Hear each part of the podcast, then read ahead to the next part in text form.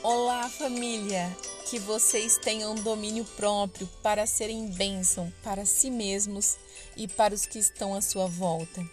Hoje, quarta-feira, 22 de dezembro, faremos o nosso décimo dia do Advento. E que felicidade te ter até aqui!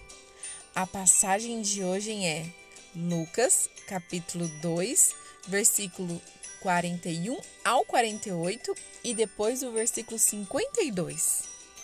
Jesus foi criança como você. A Bíblia narra que Jesus crescia em estatura, tamanho e também cheio de sabedoria. E tanto Deus como as pessoas gostavam cada vez mais dele. Quando Jesus já era adolescente, seu maior prazer era ficar no templo, na casa de Deus, aprendendo com os sacerdotes, os mestres da Bíblia, a respeito dos ensinamentos de Deus.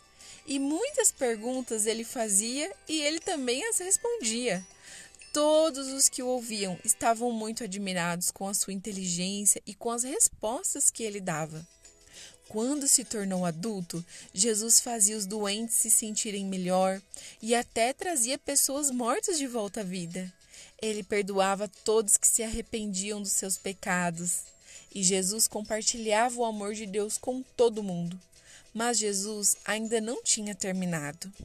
Jesus veio para salvar todas as pessoas. Ele veio para acabar com o poder que o pecado tinha sobre o mundo. Mesmo que Jesus nunca tivesse desobedecido a Deus, ele foi castigado pelos meus erros e erros do mundo inteiro pelo meu e pelo seu também, sabia? E Jesus morreu numa grande cruz de madeira. Mas ele não ficou morto ali. No terceiro dia ele ressuscitou e então cumpriu o seu propósito nos salvar da morte eterna e nos trazer de volta à vida eterna. Sim, ele nos reconciliou com o nosso melhor amigo, Deus, assim como Deus tinha dito lá no jardim do Éden, quando tirava Adão e Eva por terem errado. Vocês lembram?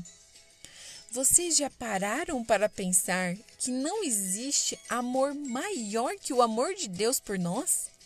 Ele planejou um plano perfeito para que nós pudéssemos ficar próximos dele novamente.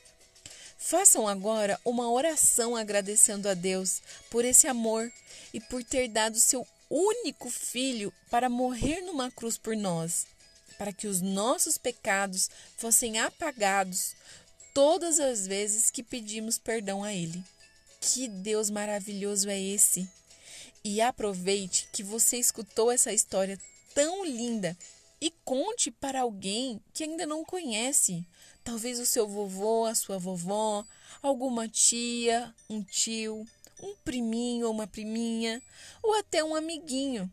Tenho certeza que essa pessoa vai amar conhecer a história de amor mais linda que pode existir a história do nosso Jesus. Que Deus abençoe e até amanhã, no nosso último dia do advento. Ah, eu já estou com saudade de você, sabia? Até amanhã. Tchau!